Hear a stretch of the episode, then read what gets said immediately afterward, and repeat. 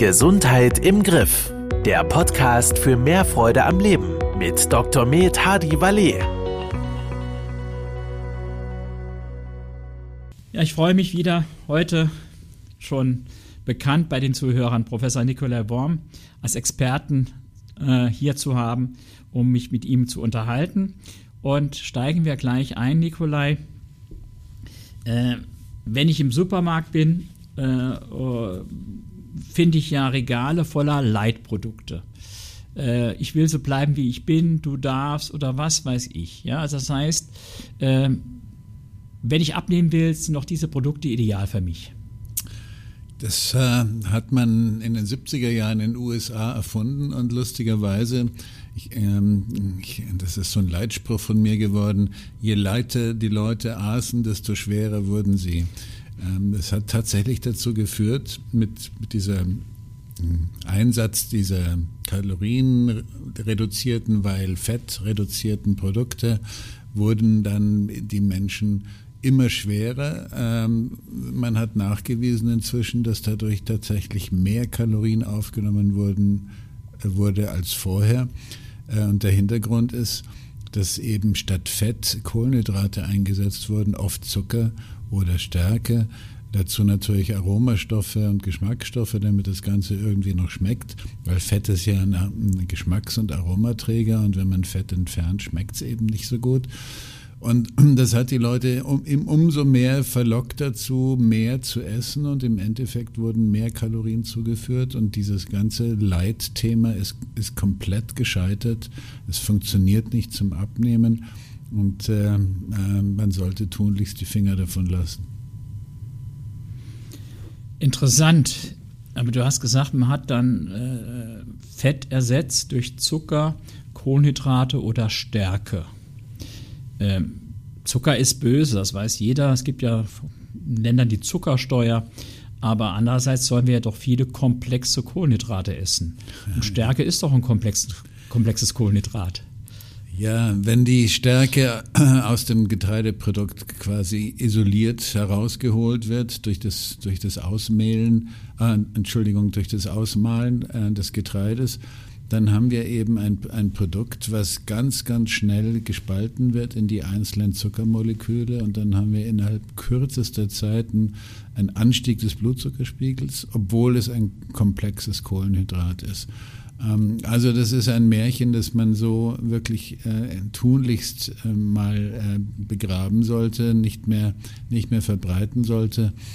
Ähm, und vor allen Dingen gibt es neue Erkenntnisse, dass solche schnell verdaulichen, schnell resorbierbaren Kohlenhydrate, wie eben äh, solche ausgemahlenen Mehle, ähm, dass die im Darm ein, ein Hormon zu, zum Aus, zur, zur Ausschüttung bringen, das sogenannte GIP, was im Endeffekt dazu führt, dass der Körper jetzt besonders schnell, besonders effektiv Fett speichert.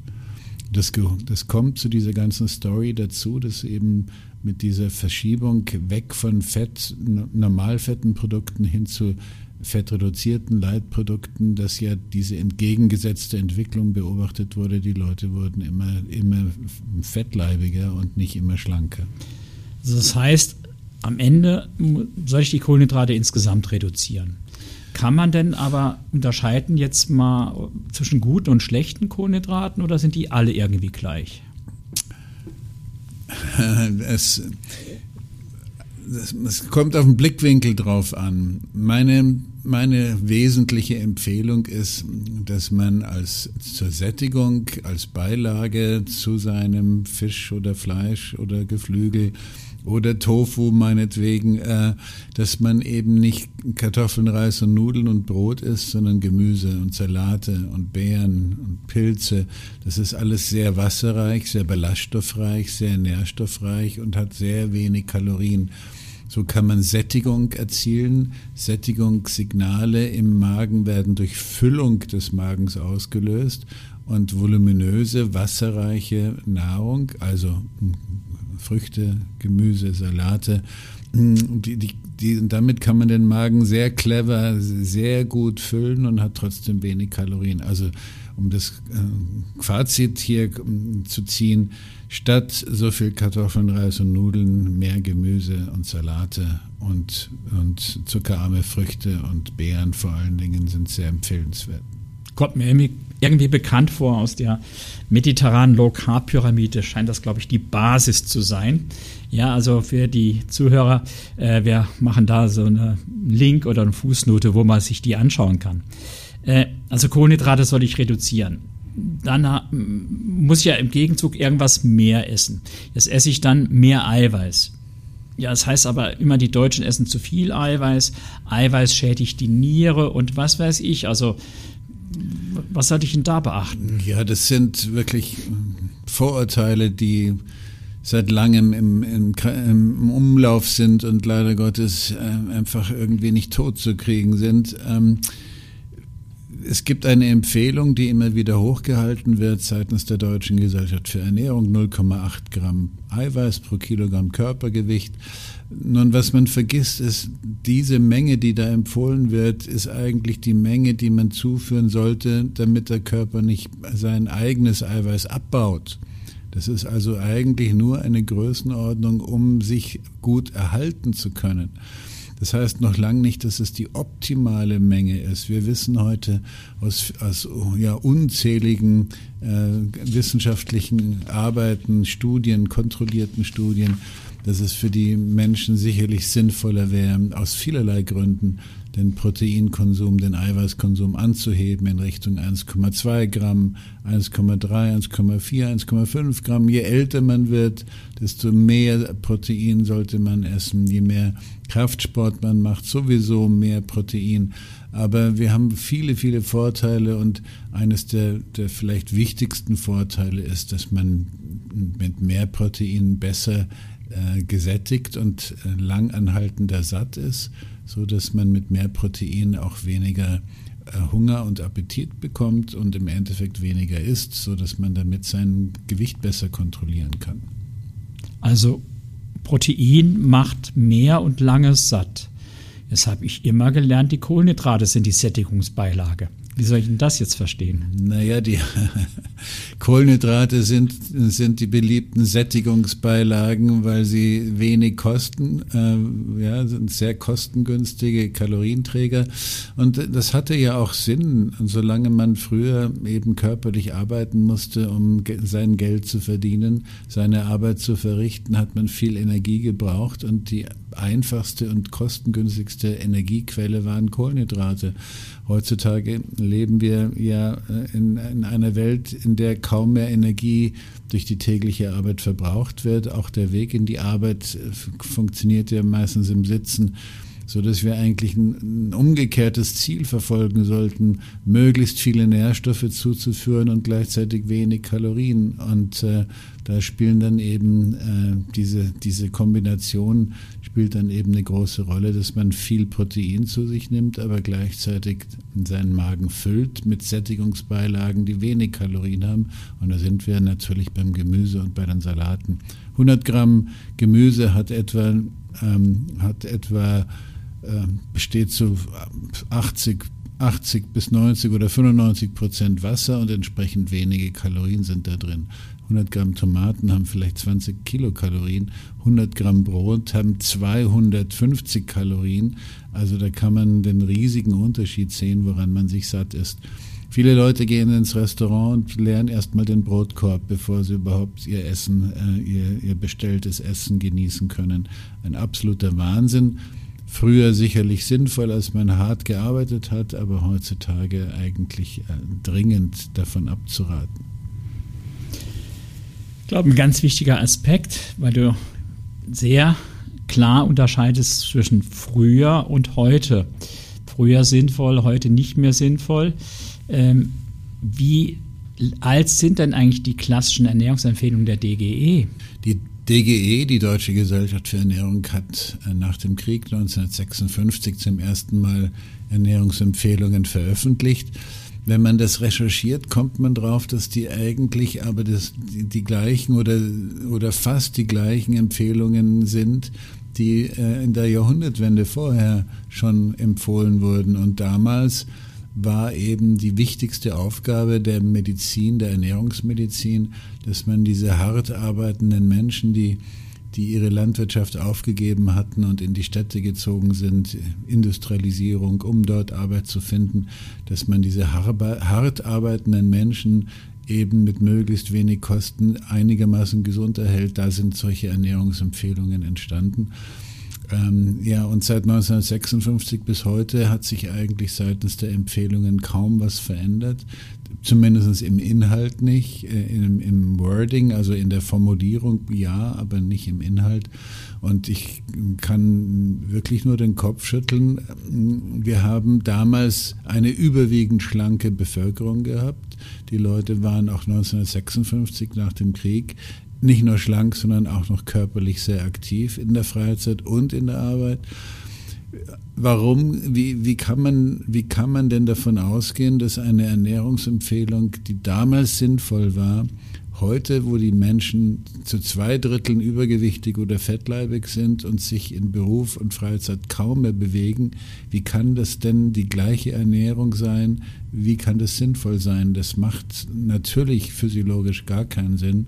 Und deswegen sage ich immer, wer so essen will wie Großmutter, der muss auch so leben wie Großmutter und Großvater. Also wieder die Kohlen schleppen und sein, sein Schreibtischtätigkeit aufgeben und wieder körperlich arbeiten. Dann funktioniert das. Also das heißt, wie ich mich ernähren soll, hängt davon ab, wie viel ich mich bewege, wie ich mich anstrenge. Daher auch der Spruch, es gibt kein Kleid, das jedem passt. Ja? Ja, also das heißt, wenn ich viel Sport mache, dann kann ich auch viele Kohlenhydrate essen und muss nicht so sehr auf diese Verhältnisse Eiweiß, Kohlenhydrate und Fett achten.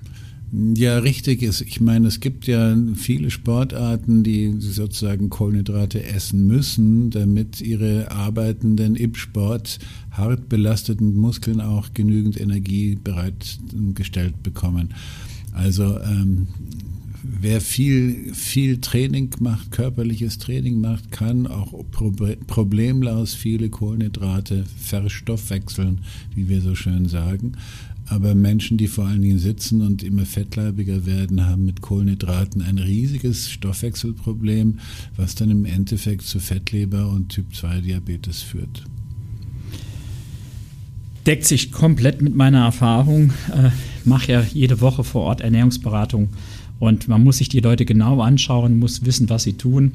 Äh, und dann kann man sie eigentlich erst beraten. Ich glaube, eine ganz wichtige Aussage, äh, dass es so ganz pauschalierte Empfehlungen eigentlich ähm, sind schwierig zu machen. Ähm, zu Beginn haben wir über Light äh, und Low Fat gesprochen. Das heißt doch im Umkehrschluss, ich kann so viel Fett essen, wie ich will. So, und dann höre ich aber auch wieder, es gibt gute Fette, schlechte Fette. Also mal einfach gesagt, die ungesättigten, die sind irgendwie gut und die gesättigten sind böse. Äh, irgendwie komme ich damit auch nicht so ganz klar. Kannst du mich da mal aufklären? Oh ja, also das ist ja auch so eine furchtbare äh, Geschichte, die immer noch weiter verbreitet wird. Zunächst mal, also man kann natürlich sehr viel Fett essen ohne dass es gesundheitliche Konsequenzen hat, aber nicht zusätzlich zu seinen äh, Brotscheiben und Kartoffeln, sondern im Austausch. Ja, also man kann nicht beides in hohem Maße genießen. Man muss sich dann entscheiden für eins. Das zweite ist ja, gesättigte Fette oder tierische Fette wurden immer verdächtigt, äh, Herz, Herzinfarkt, Herz-Kreislauf-Erkrankungen und so weiter zu fördern. Ähm, an dieser Geschichte ist eigentlich seit Ende der 70er Jahre äh, klar geworden, dass sie nicht stimmt. Sie wurde ursprünglich an Tieren erforscht. Da hat man Tiere, die äh, zum Beispiel Kaninchen mit, mit tierischen Fetten gefüttert, wobei Kaninchen ja offen, also äh, ganz offenbar keine Raubtiere sind und nicht daran gewöhnt sind, tierisches äh, überhaupt zu verstoffwechseln, zu essen. Äh, also die Geschichte ist eigentlich schon lange klar und wurde im Laufe der Zeit immer besser belegt, dass sie kein Risiko darstellen. Und dennoch haben die Fachgesellschaften daran festgehalten, weil einmal niedergeschrieben, einmal äh, sozusagen in Stein gemeißelt und dann musste das so Bestand haben. Heutzutage sind große Analysen, Meta-Analysen verfügbar und inzwischen mehrt sich auch in, äh, zumindest bei einigen Fachgesellschaften die Erkenntnis, dass man diese pauschale Aburteilung äh, nicht mehr aufrechterhalten darf.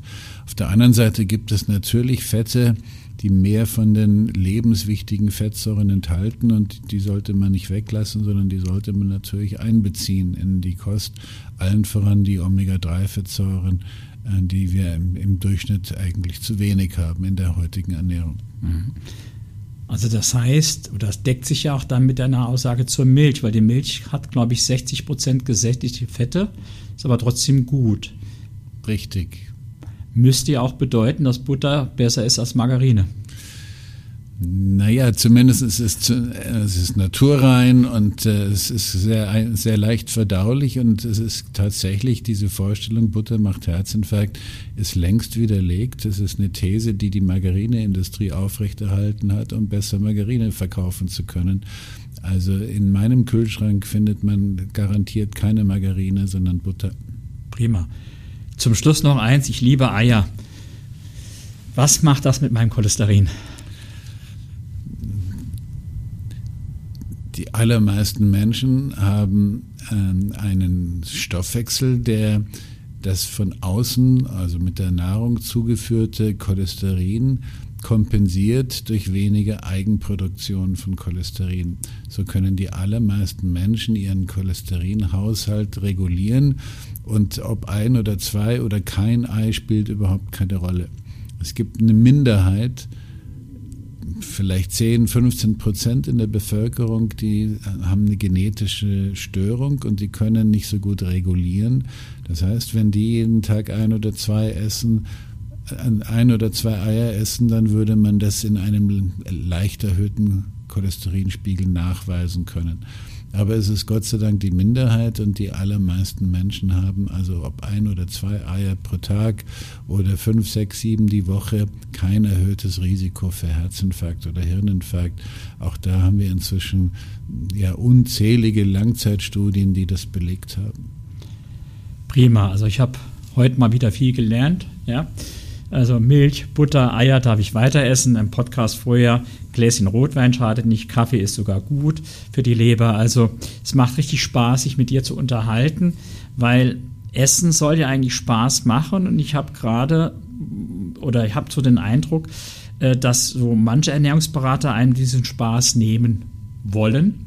Ja, und das noch ohne Evidenz, also ohne halt äh, äh, handfeste Gründe. Also von daher denke ich, dass diese Podcasts ganz spannend sind und es ist immer eine Wonne, sich mit dir zu unterhalten. Nochmal ganz herzlichen Dank, Nikolai, und ich freue mich schon auf die nächsten Podcasts, die wir machen werden. Ja, danke, Hardy. Das war Gesundheit im Griff, der Podcast für mehr Freude am Leben. Dir hat dieser Podcast gefallen? Dann abonniere ihn jetzt, um keine neue Folge zu verpassen.